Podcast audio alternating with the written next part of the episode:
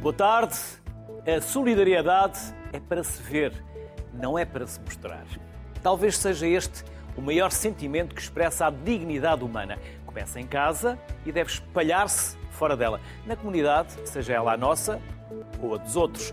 Hoje vamos dedicar a próxima hora a quem luta por um mundo melhor e mais justo. Uns ganham dinheiro, outros não, mas todos se ofereceram para ir para onde quase ninguém vai. Por isso chamamos Voluntariado Português ao programa de hoje. E temos experiências muito diferentes. Comece com Carla Ventura. A Carla é vice-presidente da CASES Cooperativa António Sérgio para a Economia Social e Catarina Marques, CEO da MOVE. Aos dois convidados, no caso são duas convidadas, bem-ajam por aceitar o nosso convite e obrigado por eh, se juntarem à sociedade civil de hoje. Carla, posso começar por lhe perguntar qual é o perfil do voluntário português? Uh, viva, boa tarde. Deixo-me antes de mais agradecer o convite interessado a Casos para vir voltar à sociedade civil uh, e também agradecer pelo voluntariado ter ser hoje o tema deste programa. O voluntariado português, a tem uh, a seu cargo a persecução de políticas na área do voluntariado e, e, nessa qualidade tivemos a oportunidade de trabalhar com o Instituto Nacional de Estatística, isto só para dar um breve enquadramento, naquele que foi o inquérito ao trabalho voluntário realizado em 2018. E o que é que o inquérito ao trabalho voluntário de 2018 nos diz? Nós tivéssemos que fazer um perfil muito sintético, diríamos que uh, o voluntário português é maioritariamente feminino, tem formação superior, tem entre 25 e 44 anos, participou essencialmente em ações de voluntariado no domínio da ação social e da solidariedade social e encontramos-lo essencialmente na região centro e na área metropolitana de Lisboa. Obviamente, isto é uma leitura demasiado sucinta e demasiado reduzida para aquilo que é um universo com a sua natureza muito rico e com uma grande diversidade. Uh, Note-se, por exemplo, que há cada vez mais jovens a fazer voluntariado. Uh, de acordo com este inquérito ao trabalho voluntário, uh, encontramos a maior taxa de voluntariado, encontramos-la precisamente entre os 15 e os 24 anos, que era uma coisa que não uh, se registava no, no primeiro inquérito realizado em 2012 e, portanto, este desvio do escalão etário para um escalão etário mais baixo uh, dá-nos, é promissor, é um bom indicador a médio prazo para o voluntariado em Portugal, uma vez que estas práticas também se tendem a manter.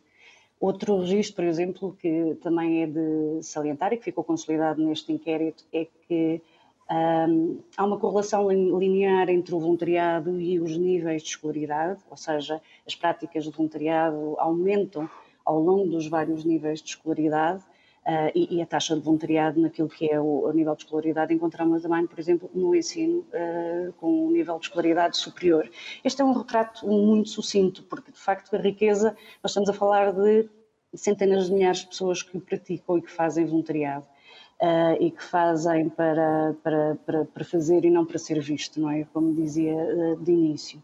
É lógico que uh, a Casos tem, a Casos tem duas plataformas, gera duas plataformas de registro de voluntariado, voluntários e organizações, e as duas plataformas de facto também vão ao encontro destes, acompanham este, esta característica, esta caracterização feita pelo inquérito ao trabalho voluntário em Portugal. Maioritariamente feminino, sim, uh, também há aqui há assim algumas, alguns aspectos, uh, enfim, por exemplo, os solteiros ou os não casados e não união, de facto, disponibilizam-se mais para o voluntariado, o que também se pode explicar pelas disponibilidades de cada um. Uh, os, e são nas zonas urbanas, o que também se percebe, onde temos maiores registros, porque também é onde os laços entre ajuda de vizinhança não estão tão presentes como em regiões e em zonas mais, mais pequenas, mas depois poderemos detalhar mais aquilo que são os registros da, da, da plataforma da CASES, Uh, porque há, nós quisermos podemos ver o que é que é o voluntariado jovem, o que é que eles procuram, ou o que é que as mulheres procuram mais, ou o que é que os homens procuram mais, em que regiões é que há, porque uh, há diversidade e há diferenças. Hum. Estes então já vamos, procuram... sim, sim. já vamos esmiuçar essa parte. Carla. Exato. Catarina, e vocês são uma ONGD para o desenvolvimento. É verdade. E fazem, concretamente, o quê? Boa. Ah, então, o MOV, ah, no fundo, é uma plataforma que canaliza jovens portugueses ah, que têm conhecimentos técnicos na área de gestão e desenvolvimento de negócio para comunidades em desenvolvimento, onde este conhecimento técnico um, apoia pequenos empreendedores ou empreendedores num estágio inicial do desenvolvimento do seu negócio a desenvolverem capacidades que os permitem efetivamente chegar a um negócio sustentável.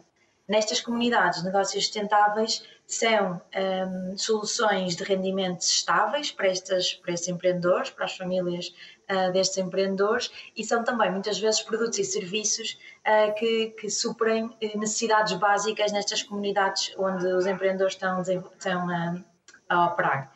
E, portanto, no fundo, o MOV funciona como uma plataforma que é em Portugal continental existem imensos jovens que têm vontade de ter impacto e que têm vontade de fazer voluntariado e de criar projetos que, que pronto, que, que, culminem nesta, neste desenvolvimento, nesta cooperação para o desenvolvimento. Então, no fundo, criamos uma metodologia e um lugar onde estes jovens podem aceder para, para serem canalizados uh, na, nesse, nesse sentido.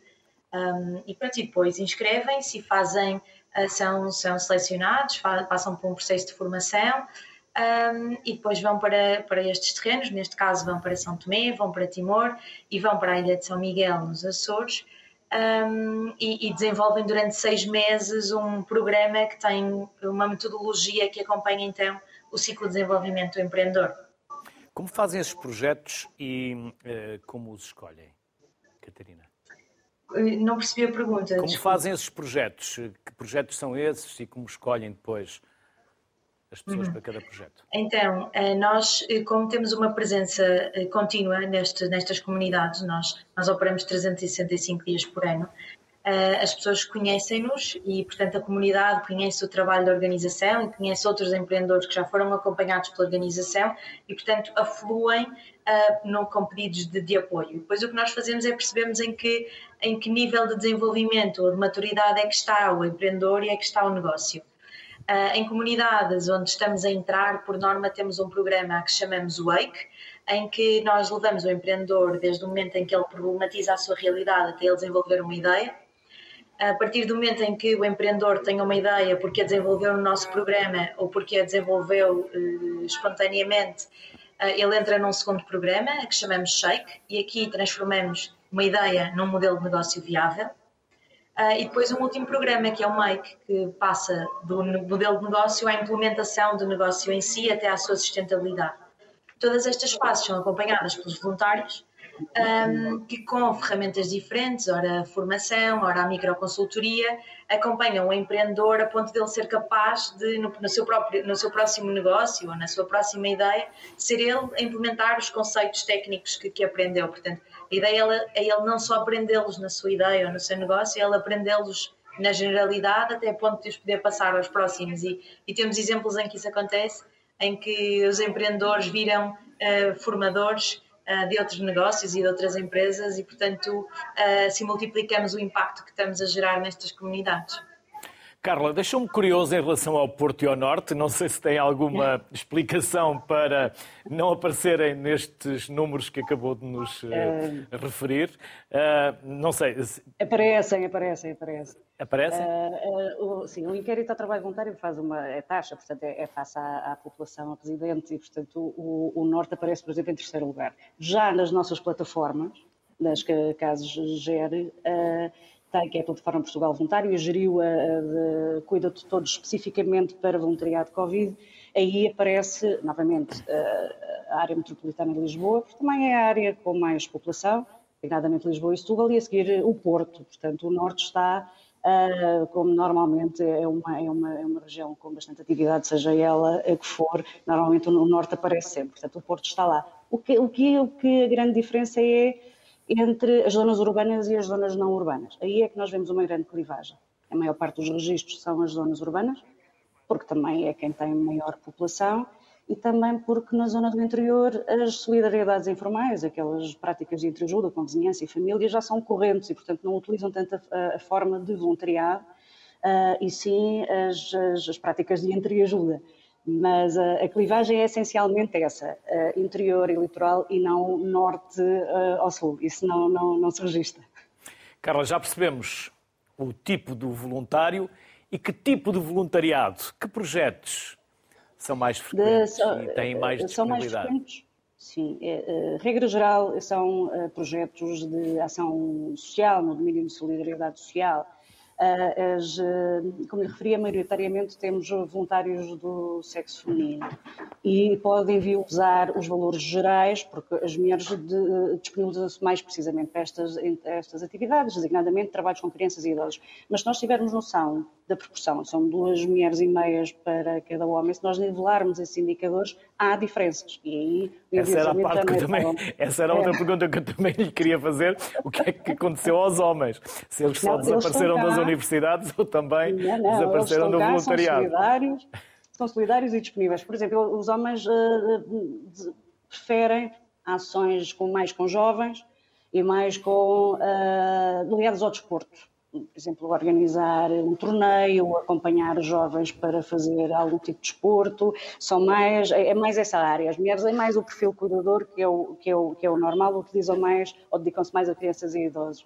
Os, os jovens, por exemplo, já escolhem mais áreas de, ligadas ao ambiente ou ligadas com cuidar de animais, o que também advém muito daquilo que é o panorama e as discussões eh, internacionais. Hoje em dia, as questões ambientais estão muito presentes para os jovens. Os homens estão cá, o que é engraçado, por exemplo, no, no, nas nos voluntários casados, são os homens que disponibilizam mais. Temos um maior número de, de, de homens casados a disponibilizar-se, que também tem a ver com os tempos disponíveis que se têm, mas isso seria outra discussão. A mulher não, ainda tem é, o papel de mãe, ainda, de... acredito que sim. Acredito que sim. Nós não temos esse detalhe, em casa, exato. ou não, mas eu estou em crer que será que terá a ver com isso. E disponibilizam-se, disponibilizam nunca se disponibilizam só para uma hora, estamos a falar do total disponibilizam-se de forma reiterada, querem fazer voluntariado duas a, duas a três horas por semana, há, há, uma, há uma franja significativa que se disponibiliza até seis horas por semana. Os fins de semana, obviamente, por razões lógicas, a gente percebe porquê. E depois temos, por exemplo, as quartas-feiras, que eu não consigo explicar, não tenho qualquer nenhuma justificação para aventar, mas quarta-feira para fazer voluntariado na quarta-feira. Nós já aqui fizemos um programa sobre a jornada de a semana de quatro dias e uma delas era a hipótese de criar uma folga à quarta-feira. Será que é uma forma de quebrar a semana? Eu estou em querer que sim, eu estou em querer que sim. O Covid diminuiu a disponibilidade para o voluntariado, Carla? O Covid teve uma. De facto, nós, nós vamos lançar um, um pequeno estudo daquilo que foi o, o, perfil do voluntário em tempos Covid. Porque se olharmos para aquele voluntariado mais tradicional, que são pessoas que se identificam com algumas organizações e fazem só voluntariado naquelas organizações, as organizações mandaram uh, os voluntários embora por questões de, de proteção dos próprios voluntários. Por outro lado, tivemos um movimento de milhares, de centenas de milhares, nós identificamos umas dezenas de milhares, de voluntários que disponibilizaram para fazer voluntariado em contexto de Covid e muitos deles para eh, voluntariado com pessoas com Covid. Foi extraordinário o movimento, aliás, acho que todos nós nos apercebemos disso, eh, de forma isolada ou então em grupos informais, para dar resposta às necessidades que iam ser identificadas no território, ou seja, as pessoas não ficaram paradas a olhar e que alguém resolvesse. Eh, eu acho que nunca, como naquela altura, foi tão arriscado fazer voluntariado, mas também nunca, como naquela altura, o voluntariado teve tanta visibilidade. E essa percepção do valor do trabalho voluntário, eu acho que atingiu uma visibilidade por via do Covid, infelizmente há já aqui algum aspecto positivo, se é que eu há, e eu acho que isso não se vai perder. Porque acho que a percepção do valor da disponibilidade daquela pessoa está a dar de forma completamente desinteressada no seu tempo livre para se dedicar aos problemas dos outros, uh, ficou bem claro. E Portugal uh, foi, a par dos outros países europeus, assistiu-se de forma generalizada um movimento de milhares de pessoas para, para, para voluntariado. Catarina, quais os projetos? Quantas pessoas os quais já percebemos mais ou menos, mas quantas pessoas são alocadas a cada projeto e depende da tipologia? Quem quiser, eh, como poderá eh, ajudar? Boa. Então, nós fazemos equipas de 5 a 6 voluntários e aqui vê-se mais ou menos também o que falavam em relação à diferença de rapaz e rapariga, neste caso jovem rapaz ou jovem rapariga. Temos equipas um, de 70% compostas por, por quanto, mulheres. Quanto, quanto, Catarina? Houve aqui um corte. Quanto? 70%. 70%. É verdade. Portanto, hum, é, aqui também se nota, as mulheres têm mais um, disponibilidade ou vontade de fazer este tipo de projetos. Um, mas, mas voltando à, à pergunta, uh, nós fazemos equipas de 5 a 6 voluntários, selecionamos a cada 6 meses, portanto, uh, com três terrenos temos 15 pessoas uh, nestes, nestes, nestas três comunidades, divididas nestas três comunidades, e por, e por ano selecionamos entre 30 a 35 pessoas para, para fazerem este projeto. As formas de apoiar são diversas e, e, e diferem também de acordo com, com o momento e a disponibilidade de vida de, de, cada pessoa. Nós, efetivamente, só fazemos equipas com, com pessoas até aos 36 anos, uh, porque uh, as nossas equipas vivem nestas comunidades uh, e emergem nas comunidades para poderem percebê-las e para poderem encontrar soluções que sejam adequadas à comunidade e não à vida de cá. E, portanto, isto entra numa, numa complexidade de gestão profissional e emocional uh, que, que, importa muito o estilo de vida e a forma como a equipa se consegue relacionar entre si para poder então entregar depois à comunidade. E, portanto, tentamos que, que a margem de, de, de, idade dos voluntários seja próxima. Uh, e, portanto, só até aos 36 anos é que é possível fazer o projeto no terreno. Uh, mas depois, e porque sabemos que existe muita, existe vontade além de, desta, desta franja, um, o que nós fazemos é nós criamos um projeto de team building que vendemos às empresas que são nossas parceiras numa lógica de troca de valor, ou seja, nós fazemos um team building com as empresas cá em Portugal continental, em que nós trazemos os, os, projetos que estamos a acompanhar nos terrenos, os, os desafios que estes projetos têm ao seu desenvolvimento e acompanhamos as empresas, neste caso grupos de colaboradores das empresas, que uh, procuram encontrar uma solução para apoiar aquele empreendedor uh, uh, no, seu, no seu negócio. este desenvolvimento deste projeto é acompanhado pelo voluntário que está no terreno, pelo próprio empreendedor, que fazem, fazem reuniões digitais e no final a empresa pode uh, selecionar a equipa que vai visitar o empreendedor e portanto tem aqui a oportunidade de ir ao terreno e de conhecer o empreendedor e de conhecer a realidade para a qual esteve a contribuir. As empresas são também uh, uma, uma, as empresas e neste caso as universidades, um apoio muito importante que é esta história de, de, de, fazer para, para fazer e não para ser visto é promove muito relevante. E, portanto, o nosso maior foco está na nossa metodologia e na melhoria contínua que nós conseguimos impor à nossa metodologia.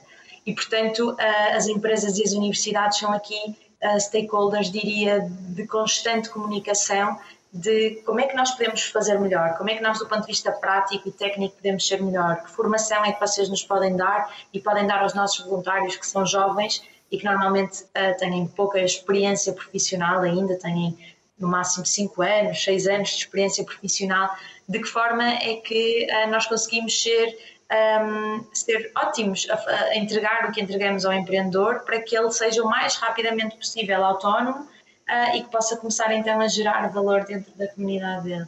E, portanto, há aqui múltiplas formas de apoiar. Um, do ponto de vista financeiro, há também a hipótese de, de, de, apoiar a organização, sempre nesta lógica de hibridização, nesta lógica de troca mútua, que é de que forma é que aquilo que nós fazemos também pode servir o interesse de, de quem nos quer ajudar financeiramente. Um, e, portanto, criamos assim um, um ambiente que, que, que, esperamos que seja de criação de valor mútuo, uh, sempre com, com o centro no nosso empreendedor, que é, que é esta a forma que nós acreditamos que, que estamos a contribuir para, para o desenvolvimento. Catarina Marques, Carla Ventura, obrigado pela simpatia que tiveram. Obrigada. E até uma próxima. Obrigado. Obrigado. João Godinho Martins é coordenador de emergências dos Médicos Sem Fronteiras. A Rita Maleta é coordenadora do projeto da AMI, Assistência Médica Internacional, na Guiné-Bissau, e Tiago Costa é coordenador nacional da área de voluntariado e juventude da Cruz Vermelha Portuguesa. Aos três, desde já, obrigado pela simpatia e pela disponibilidade. João, em que contexto geográfico costumam atuar? Ah, Médicos Sem Fronteiras uh, trabalha, trabalha um pouco por todo o mundo. Uh, as nossas operações são mais centradas na tipologia de intervenção, conflitos armados, epidemias, catástrofes naturais. Trabalhamos maioritariamente com populações refugiadas uh, ou deslocados internos e imigrantes. Uh, mas trabalhamos um pouco por todo o lado, inclusive eh, na Europa, especialmente agora na altura do, do Covid. Uh, mas estamos muito presentes na África Oriental, África Ocidental, Médio Oriente, um, Ásia, um pouco por todo o mundo. E em que situações? Uh, normalmente a Médicos Sem Fronteiras uh, trabalha em, em situação de, de, de, conflito armado ou catástrofes naturais. Um, uh, portanto, no momento em que se desenvolve uma, uma crise humanitária, onde existe uma catástrofe natural ou um conflito armado que gera impacto sobre a população local, que gera deslocamentos, deslocamento de pessoas, Médicos Sem Fronteiras, por por intervenção própria ou por pedido das autoridades ou de organizações internacionais, desloca-se ao um, sítio onde, onde, a emergência está a decorrer e uh, põe em, em prática as, as suas diferentes operações. Rita, ainda não temos a Rita, mas uh, temos uh, o Tiago. Olá, Tiago. Olá. Vamos também saber quais são as vossas uh, as vossas ações? Quais são as tendências? Quais são as tendências? Sim, as tendências de voluntariado. as tendências de voluntariado. Uh, em termos de ação, a Cruz Vermelha Portuguesa, no fundo, atua em função daquilo que são as principais necessidades das, das comunidades, não é? Portanto, uh, aquilo, a nossa missão, no fundo, passa por, por proteger e promover a dignidade humana, identificando aquilo que são as, as vulnerabilidades das, das comunidades com, com, as quais trabalhamos e, em função disso, desenvolvemos respostas para promover também a dignidade humana das pessoas, promover a sua, a sua autonomia e dar resposta uh, às, suas, às suas necessidades principais. Cá dentro e lá fora, Tiago. Para isso, Sim, sim, sim, sim. A Cruz Vermelha, eh, portanto, a Cruz Vermelha Portuguesa faz parte do, do movimento internacional da Cruz Vermelha e do Crescente Vermelho, uh, composto por 192 sociedades nacionais, o que significa que nós estamos presentes em 192 países do mundo uh, e também temos, uh, naturalmente, uma grande parte do nosso trabalho passa pela, pela colaboração internacional, também com outras sociedades nacionais do, do nosso movimento internacional. Tiago, há pouco quando lhe perguntava uh, tipologia, é presencial? É online? É organizado? É individual? Sim. Sim. Um, portanto, aquilo que nós eh, temos percebido uh, relativamente ao, ao, voluntariado é que o, o paradigma uh, está, está a mudar, não é? Ou seja, a forma como uh, as pessoas que procuravam voluntariado há uns anos atrás uh, não é a mesma, ou o perfil das pessoas que querem fazer voluntariado não é, não é o mesmo. E que nós tenhamos identificado, uh, no fundo, quatro tendências no voluntariado atualmente.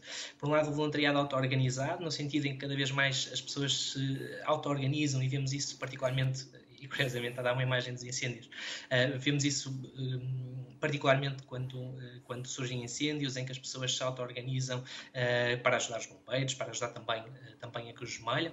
Um, outra tendência que temos identificado é o voluntariado online, e especialmente depois da situação pandémica que, que, que atravessamos ao longo dos dois, dos dois últimos anos cada vez mais as pessoas têm disponibilidade e procuram oportunidades de, de, voluntariado online, portanto, de no fundo contribuírem para o trabalho das organizações e contribuírem para as suas comunidades, uh, mas na sua, na sua casa, atrás do seu, do seu computador.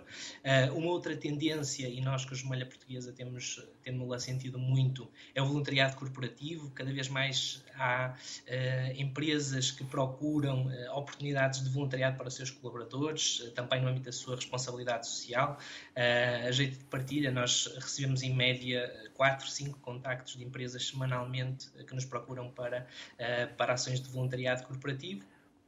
Um, e no fundo são estas, são estas as, as, principais, eh, as principais tendências. Ah, e ainda uma, uma quarta tendência que tem, tem que ver com o voluntariado pontual ou espontâneo, ou seja, aquilo que nós nos temos apercebido é que até alguns anos atrás, uh, as pessoas procuravam uma organização com a qual, uh, com a qual se identificassem e depois, em função disso, viam dentro dessa organização quais é que eram as oportunidades de, de voluntariado que mais lhe agradavam, que mais, com, com que mais se identificavam.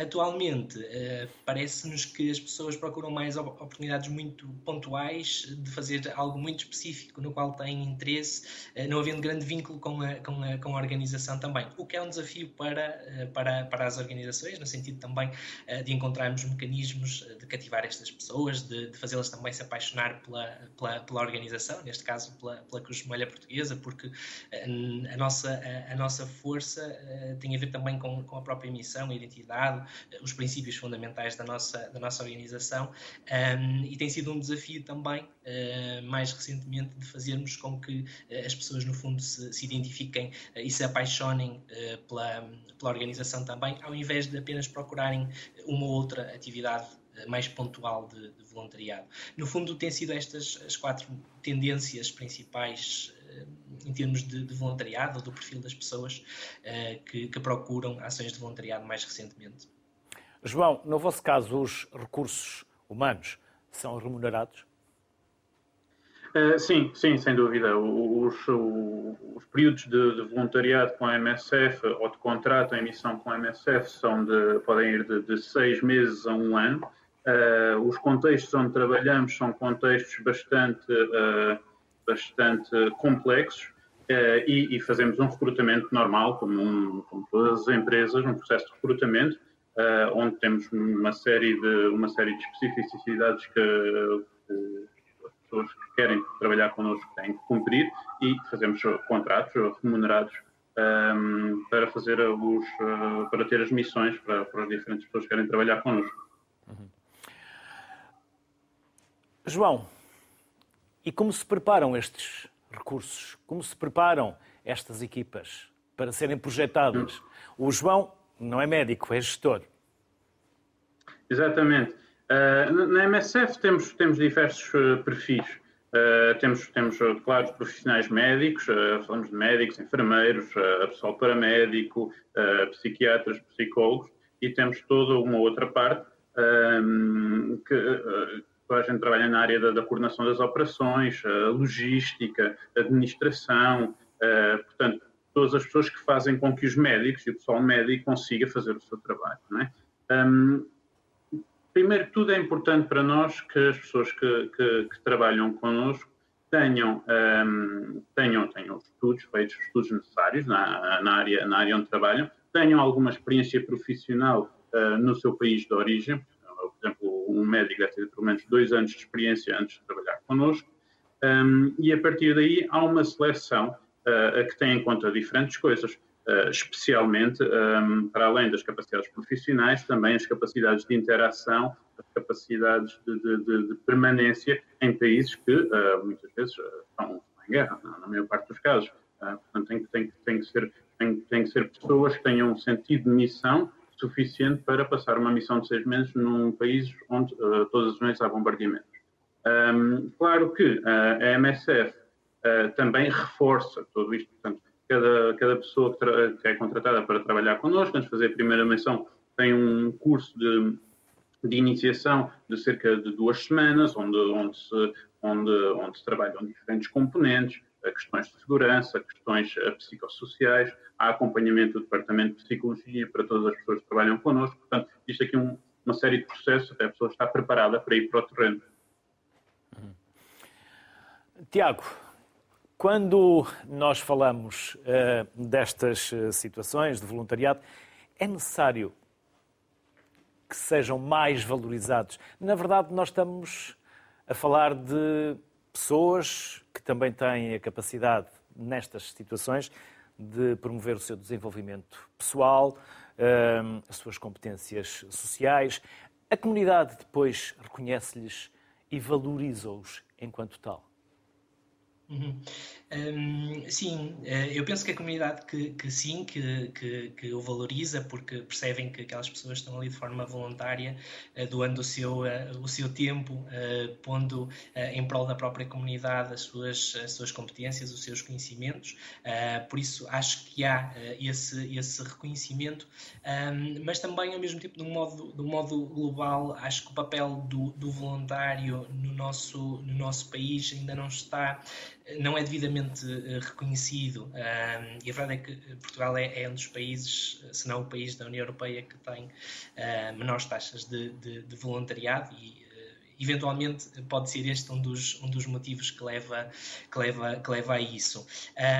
Relativamente à segunda parte da, da, sua questão e quanto ao, ao desenvolvimento também de, de competências. é um facto que o voluntariado nos permite nos desenvolvermos também a nós, a nós próprios, seja a nível pessoal, a nível social, a nível profissional também, porque nos garante também a possibilidade de desenvolvermos uma série de competências, essencialmente as, as competências transversais ou soft skills, como tradicionalmente se, eh, se chamam, um, ou seja, é um mecanismo também para nos desenvolvermos a nós próprios, ao mesmo tempo que nós estamos, uh, com toda a generosidade, uh, a contribuir para a nossa, para a nossa comunidade uh, e para dar resposta àquilo que são as necessidades da nossa, da nossa comunidade e das populações mais, mais vulneráveis, particularmente.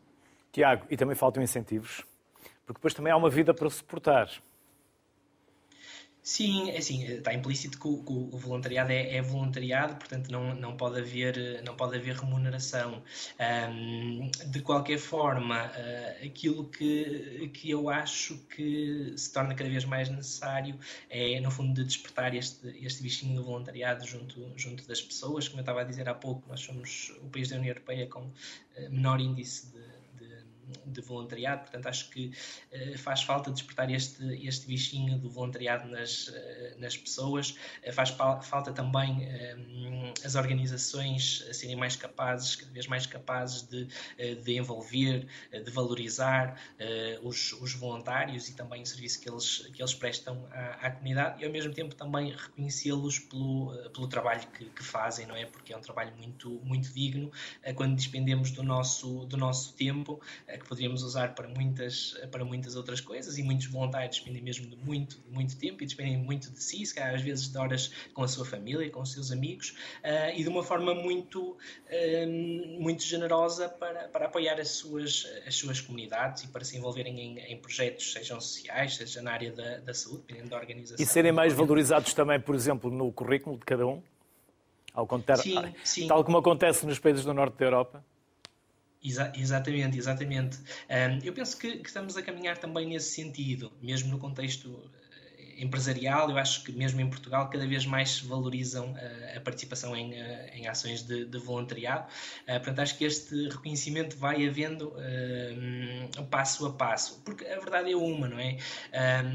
Através do voluntariado nós desenvolvemos uma série de competências que, que a escola ou a universidade não nos dá, uh, porque através do voluntariado nós aprendemos a, tra a trabalhar em equipa, nós aprendemos, por exemplo, a falar em público, nós aprendemos também a liderar equipas, porque mesmo sendo voluntários temos muitas vezes a oportunidade de, de liderar equipas, uh, e isto tudo são, são competências que uh, nós desenvolvemos e complementarmente também àquilo que é a nossa, a nossa formação tradicional, uh, que permite que estejamos mais qualificados para, para, para o mercado de trabalho. E acho que nesse, nesse sentido, mesmo, mesmo em Portugal, cada vez mais o setor empresarial tem, tem, percebido, tem percebido isso e que realmente pode ser um, um fator diferenciador um, quando temos que escolher entre duas pessoas, escolher uma pessoa que fez voluntariado em prol de uma que nunca, que nunca fez, porque a pessoa que fez voluntariado desenvolveu naturalmente uma série de, de competências também, uh, que podem ser muito importantes para a sua função uh, a nível profissional.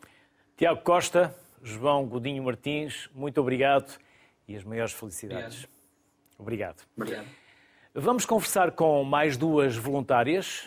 Estão comigo da ONG WACT, We Are Changing Together, Maria João, Maria João Santos gestora de operações da WACT, irá em breve para Santo e Príncipe, ou pelo menos para São Tomé, já vamos perceber, mas também se for para São Tomé e se não for ao Príncipe, vai perder uma grande oportunidade. E a Mara Silva, que regressou recentemente também de São Tomé, ou de São Tomé e do Príncipe, também não sei. Às duas, desde já, obrigado. Mara, vou começar por si. Já agora, faço-lhe a pergunta, uma vez que lancei também aqui eh, este parênteses. Foi ao Príncipe. Não. Infelizmente não, só mesmo a São Tomé. Pronto, Maria, Maria João, não pode cometer esta falha. Mara, o que é que, o que, é que Santo Tomé mudou em si, enquanto ser humano? Hum, essa pergunta é bastante interessante. E poderíamos ficar aqui dias a falar sobre não isso. Não é? Isso mesmo. foram, foram as seis semanas mais intensas da minha vida. É verdade, só tenho 30 anos mas uh, todo o percurso que foi feito lá, ultrapassar os desafios, um, ehm, o interagir com a comunidade, o adaptar-me àquele, àquele sítio e trazer um projeto e, e, esperar que seja aceito por eles, foi todo, foi todo um, um, desafio que me mudou completamente e então a Mara de hoje é diferente da Mara antes de ir para São Tomé. Ou seja, não podemos ir para lá a pensar que vamos visitar um qualquer país da Europa. Temos que levar, não, não. Temos que levar o espírito aberto. Sim, em Santo Tomé, ser Santo Tomense, não é? Isso mesmo. Quanto mais nos integrarmos na comunidade, mais uh, revolucionário é essa mudança em nós. E é preciso estar mesmo de espírito aberto, uh, é preciso termos um, uma forma de observação, um, uh, uma observação mesmo aberta para, para aquilo que vamos, que vamos acolhendo. Um, e isso mudou-me completamente sou uma pessoa mais feliz, posso dizer. Maria João, eh, é a primeira vez que vai a São Tomé? É a primeira vez que vou a São Tomé, sim, e, e... vou ter a felicidade também de ir ao Príncipe. Ah! o Príncipe é. São Tomé é bonito e o Príncipe é mais uhum. ainda. E o que é que vai uh, fazer concretamente? Que tipo de missão? É gestora de projetos, mas o que é que vai fazer agora? Uhum, sim. Então, eu sou gestora de operações aqui na UECT e o meu trabalho tem sido sempre cá em Portugal, coordenar um bocadinho tudo o que acontece e não faria sentido estar a coordenar projetos que estão a acontecer Quero pôr a mão São na massa. Tomé. Exatamente, até porque o meu trabalho vai ser muito melhor se eu conseguir ter a experiência de já lá ter estado, de conviver com as pessoas, de ter histórias para contar que me, vão, que me aconteceram em terreno Portanto, eu vou agora para São Tomé trabalhar, vou Quando? Uh, continuar o trabalho, vou dia 26 de setembro. Uhum. Uh, portanto, vou continuar a, a, desenvolver o trabalho que a UECT tem Quando este lá. programa for para o ar, a Maria João já estará lá? Já lá estou, é verdade. E estou quase a receber os voluntários da edição. E também pode ver o programa lá, em São Tomé. Exatamente, vou ver o programa lá, sim, sem dúvida e vou então coordenar o programa que vai acontecer de, de 8 a 29 de outubro. Uh, portanto, vamos receber seis voluntários que vão ficar na casa da UET e que vão integrar organizações nossas parceiras, vão trabalhar com elas uh, para as ajudar nas mais dificuldades que elas enfrentam. E então o meu trabalho vai ser um bocadinho toda a integração deles, coordenar todos os trabalhos e continuar e procurar aqui novas parcerias com o ECT e, e, tentar fazer um melhor trabalho para continuarmos a desenvolver a organização. Mara, quando chegou, já nos disse que é preciso em Santo Tomé ser santomense, uh, embrenharmos, vivermos com ele. Quais foram as principais dificuldades? Foi na comunicação? Uh, foi na introdução daquilo que vocês iam com os projetos e com a missão que levavam? Onde é que sentiu mais dificuldades? Sinceramente, a maior dificuldade que eu tive foi no desenhar do projeto, foi quando eu estava em Portugal. Uh, porque, curiosamente, e, e claro Lá foi leve-leve. Foi, foi, foi uma. Foi muito natural. Eu, eu sempre tive uma paixão enorme pela natureza, uh, por esse tipo de também de pensamento leve-leve, uh, um, Leve-leve é uma expressão a Santo Tomé. É, isso mesmo, a leve-leve, exato. É, viver um dia de cada vez, uh, os problemas vão sempre existir, mas vamos lidando com eles dia após dia e por isso é que utilizamos o leve-leve. E é algo que eu também trouxe para, para Portugal. Um, chegando lá, Obviamente que tive uh, algum tive que haver alguma adaptação à comunicação, mas como eu sou farmacêutica e estou habituada a lidar com vários tipos de público, isso para mim não foi assim tão difícil. Bastou-me observar mais ou menos como é que eles comunicavam, falar de forma simples, calmamente e, e correu tudo bem.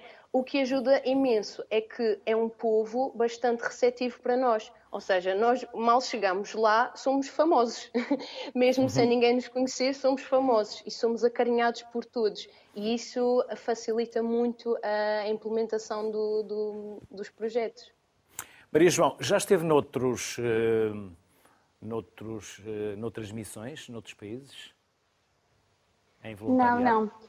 O meu trabalho como o meu trabalho como voluntária tem sido sempre cá em Portugal, portanto eu fui 12 anos escoteira, integrei a Amnistia Internacional, o Reboot, uma organização uh, cá também em Portugal. Uh, sempre tive este bichinho de ir para fora, também fazer voluntariado inter, uh, internacional, mas nunca se proporcionou. E já esteve em algum país? Já esteve em algum país africano para lá do Sara? Não, não. Portanto, esta minha viagem vai ser mesmo nova em tudo e vai ser mesmo aquele choque é cultural A África para lá do que... Sara é completamente diferente daquela que nós conhecemos de Marrocos ou da Tunísia. Exatamente, exatamente. Portanto, vai ser completamente diferente. Se bem que eu, desde que estou a trabalhar na UECT, desde janeiro, que o meu dia a dia passa por uh, ouvir sempre histórias uh, de São Tomé, um, saber como é que as pessoas comportam, qual é a cultura deles. Portanto, quando eu estou a ter reuniões ou conversas de, ou entrevistas de recrutamento com outros voluntários, uh, eu quase tenho a sensação que já estive também em São Tomé, quando estou a, a conhecer um bocadinho quais são as condições de vida, uh, para ver se eles também estão abertos a esse desafio e se têm essa consciência. Uh, portanto, vai ser assim esta minha viagem em trabalho uh, muito desafiante, mas ao mesmo tempo sinto que com este trabalho que tenho desenvolvido também já tenho alguma bagagem para enfrentar. Uhum.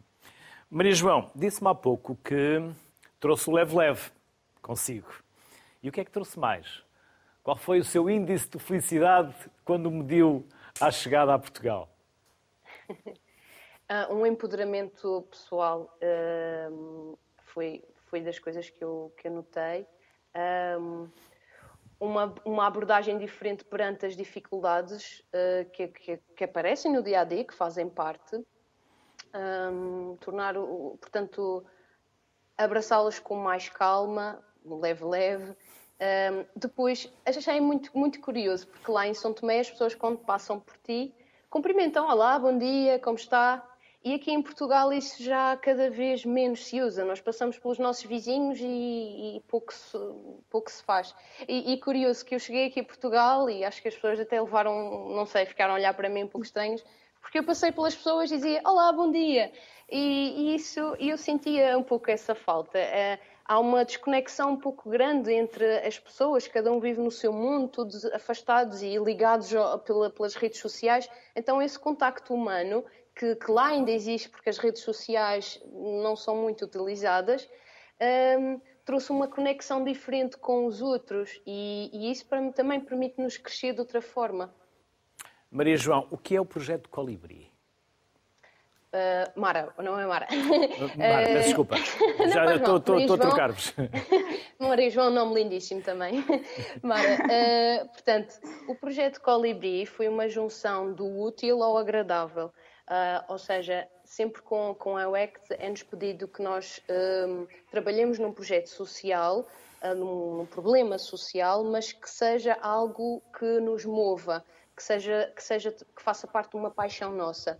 E então uma, essa necessidade uh, foi a alimentação pouco variada, que ainda existe, infelizmente, em São Tomé, a fraca ingestão proteica, a desvalorização do produto, do produto local um, ehm, e, e, o próprio tratamento de resíduos. Uh, o, o, lixo, infelizmente, também é um problema uh, bastante atual o que é que eu junta, o que é que, eu, o que é que resolvemos fazer com este problema? Eu tenho uma paixão enorme por crianças e pela natureza, pelas hortas, hortas orgânicas.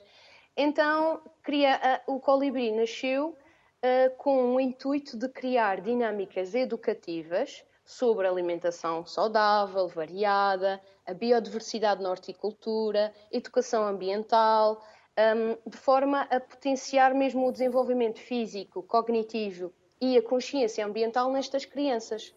Portanto, fui aqui um bocadinho em, em vários, a tocar em vários pontos. Maria João, e... quanto tempo é que vai estar? Eu vou estar um mês e meio. E qual é o, qual, quais foram os preparativos ou quais estão, a ser, quais estão a ser os preparativos? Há vacinas, há coisas que temos que fazer nestas situações. Sim, exatamente. A nível médico, então, era, é, foi basicamente ir à consulta do viajante e ter saber todos os cuidados que devemos ter, principalmente pelos mosquitos, para não contrairmos alguma doença, uh, termos que levar algumas vacinas, a febre amarela, a febre tifoide, no nosso caso também a hepatite A e da meningite, uma vez que nós temos um contacto muito grande com, com a comunidade local. Portanto, eu penso que uh, pessoas que vão em regime turista muitas vezes não levam a vacina da hepatite A e da meningite, mas a nós é recomendado. Também fazer a medicação para a malária e depois todos uns, uma receita de medicamentos intensa e de, e de repelentes que devemos de usar e ter cuidado no nosso dia a dia lá. Maria João, que tudo corra como espera, ou ainda melhor. Mara uhum. Silva, obrigado e parabéns. Obrigada. Parabéns às duas e parabéns à AECT também pelo trabalho que têm vindo a desenvolver. Felicidades. Uhum. Foi um gosto ter Obrigada, Luís. Muito obrigada. Há pouco apresentei a Rita. Rita Maleita é coordenadora de projeto da AMI, Assistência Médica Internacional na Guiné-Bissau, e finalmente conseguimos ligação à Guiné. Olá, Rita. O que faz a Malgarvia aí na Guiné? E, tanto quanto eu sei, já está apaixonada. Olá, terra. boa tarde. Sim, sim, completamente apaixonada desde que cá cheguei, em janeiro. Uma algarvia que sempre teve uh, esta ideia de um dia poder, poder vir cá fazer algo que não sabia bem o quê e, e realmente depois tudo foi acontecendo, foi se desenvolvendo na, com, com, com, diversas oportunidades que foram surgindo e neste momento agora encontro-me aqui pelo menos por mais dois anos. Em que sítio da Guiné, Rita? Um, portanto, trabalho na Fundação AMI e nós temos a nossa sede, o nosso escritório na ilha de Bolama. Uh, por isso, nós trabalhamos a partir de Bolama, mas ainda assim, com este projeto novo, como abrange cinco regiões e como eu também tenho que ir a Bissau, uh, podemos dizer que, que, neste momento, todos os meses percorro praticamente as seis, seis regiões da Guiné-Bissau. Portanto, já foi aos Jagós, a Saltinho, a Bafatá, Gabu, já correu essas regiões todas. É um povo apaixonante. Tal como o santomense, o guineense, Sim, é. é outro povo que nos apaixona. Sim. Sim, uh, penso que temos, aprendi muito aqui. Uh, é uma constante experiência de aprendizagem pessoal e, e, e, sim, é um, é, um, é um povo apaixonante, principalmente pelo facto de algo que já perdemos bastante na Europa e em Portugal, que é espírito de comunidade que existe, eh, por um lado existe, por outro lado senti aqui uma grande diferença, não é? Eh, é difícil sentirmos sós aqui, é, temos sempre alguém com quem estar na rua, é, em qualquer sítio vamos encontrar alguém que nos vai convidar para comer, para conversarmos e, e é isso que se perdeu um bocadinho na Europa que eu, que eu, que eu vim cá rebuscar. Era um sonho, mas não foi um caminho fácil. Nem tudo é fácil neste processo, Rita. Não, nem, nem, tudo, nem tudo foi fácil. Um, quando eu era mais nova, pronto, não sou, tenho 24 anos agora, mas quando ainda era mais nova, tinha esta ideia e este sonho, mas eu não sabia bem o que é que era, portanto tinha aquela ideia que acho que muitos de nós temos, de algum dia podemos uh, viajar para outro país e, e, fazer algo que não sabemos bem o que é que é. E, e realmente não foi fácil, viver cá não, não, é, não é fácil, mas tem muitos aspectos também positivos por isso sim foi uma caminhada foi uma caminhada grande e, e neste momento nós aprendemos a superar uh, as dificuldades que aparecem e, e, percebemos que o ser humano tem uma capacidade de se adaptar incrível. E, quando nós achamos que não que não somos capazes quando enfrentamos essas dificuldades e ultrapassamos percebemos que ainda somos capazes de mais então então sim não foi fácil mas mas é uma aprendizagem contínua. Por isso é que a Rita diz que se tivesse que resumir tudo a uma única palavra, Talvez fosse desafio. Sim, exatamente, desafio. Um desafio desde que cá cheguei. Eu cheguei em janeiro, cheguei em janeiro, abracei este novo projeto em maio e, e é um desafio constante. Ou seja, se, se me agora se me perguntassem qual seria assim uma história que eu tinha para contar neste período todo tenho estado cá. Eu, ia eu acho que não consigo dizer. Já ia-lhe perguntar a seguir histórias. Estou a roubar a nós voltamos cheios de histórias, não é, Rita? Muitas, só que é difícil dizer uma porque eu acho que todos os dias é uma, uma aventura em qualquer situação, mesmo até para conseguir agora entrar aqui. E é difícil dizer uma porque realmente todos os dias é um dia tão, tão cheio, tão rico de desafios e coisas que estão a acontecer diferentes eh, que é difícil, que é difícil enumerar. Mas, bem, mas as histórias que, temos são sempre normalmente acompanhadas, não é? Então, estas experiências que vamos vivendo aqui, algumas dificuldades, temos pessoas que nos acompanham e percebem exatamente o que é que nós estamos a passar, é, é fundamental. Que projetos têm em concreto aí na Guiné, Rita, enquanto a mim? Neste, neste momento, o projeto que está a decorrer um, é um projeto nestas mesmas regiões, que, portanto, Bulama, Kinera, Tombal e Bafatá e Gabu, de, de um apoio na, às direções regionais de saúde, tanto na parte, na alguma parte institucional, na parte de pagamentos de incentivos. O nosso objetivo principal é contribuir aqui para, para que tudo corra em conformidade, para conseguir, aqui na Guiné-Bissau, para começar, trabalha-se uh, num aspecto de saúde de proximidade. E o que nós queremos promover é mesmo isso, portanto, um, um trabalho pleno das direções regionais de saúde nesse, nesse, nesse campo. Rita, por acaso já ouviu falar das crianças ou dos meninos talibé? Claro, claro que sim. Infelizmente, muito infelizmente. Eu, a primeira vez que vim à Guiné-Bissau foi há três anos, eh, mas vim só, vim só para conhecer, vim, portanto, não, vim, não vim fazer nada, vim conhecer um projeto até de um amigo meu e deparei-me com, com essa situação que acontece na, nas ruas da Guiné-Bissau, mas não só mas neste caso, onde eu pude ver foi na Guiné-Bissau e conheci uma organização que, que realmente defendia este, estas SOS crianças. SOS Crianças Talibé. Esta não é, não é SOS Crianças Talibé, chama-se Aglucomi. Uhum.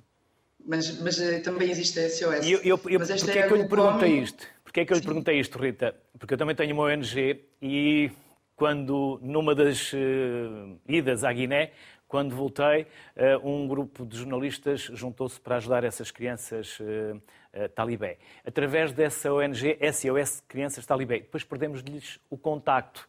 Por isso, se a Rita, por acaso, conseguir chegar à fala com essa ONG SOS Crianças Talibé, que está, se não me engano, em Bafatá ou Gabu, uma zona que uhum. vocês também têm, depois agradecia-lhe se pudesse ajudar-me a restabelecer este contacto. É uma ONG que recupera essas crianças, especialmente crianças que depois são retiradas das ruas, da mendicidade ou da exploração sexual no Senegal e que depois promovem esse regresso das crianças às famílias que estão nas, nas tabancas.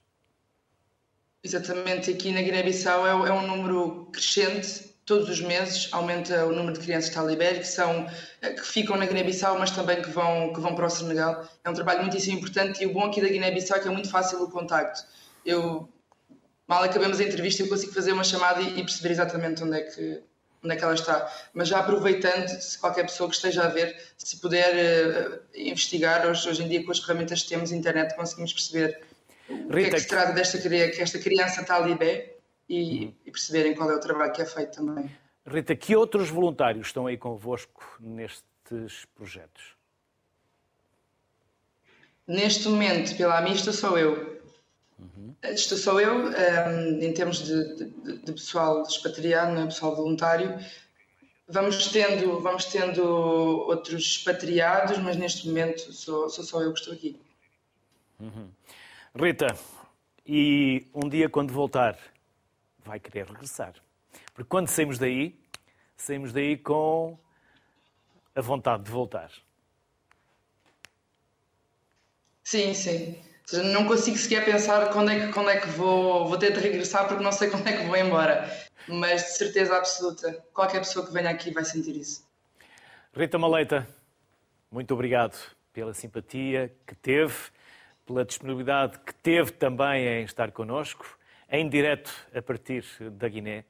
Agradeço-lhe a simpatia, a disponibilidade, desejar-lhe também as maiores felicidades e até uma próxima oportunidade, Rita. Bem-aja. Muito obrigada. Obrigada, boa tarde. Pode ajudar um vizinho ou uma comunidade noutro continente, depende do tempo e da vontade. Seja de que maneira for, ajude, como puder. Boa tarde.